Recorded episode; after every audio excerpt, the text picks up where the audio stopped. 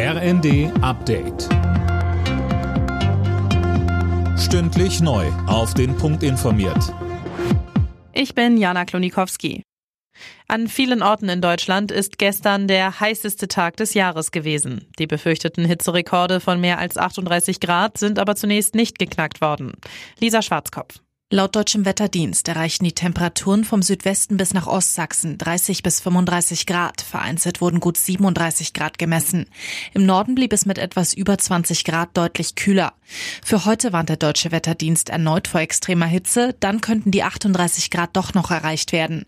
Auch der Rest von Europa leidet zu dieser Zeit unter ungewöhnlicher Hitze. In Frankreich und Spanien etwa kletterten die Temperaturen auf knapp 43 Grad. Der zunächst eingedämmte Waldbrand in Brandenburg ist wieder außer Kontrolle geraten. Ein Ortsteil der Kleinstadt Treuenbrietzen muss möglicherweise evakuiert werden.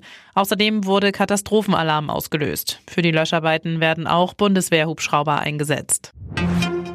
Die AfD hat ihre Führung neu aufgestellt. An der Spitze der Partei stehen jetzt Alice Weidel und Tino Kropalla.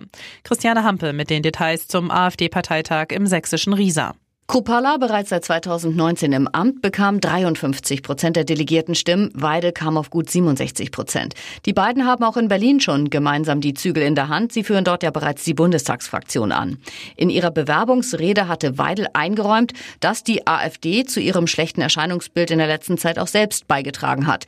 Sie mahnte ihre Parteifreunde mit den haltlosen Anschuldigungen in der Öffentlichkeit aufzuhören.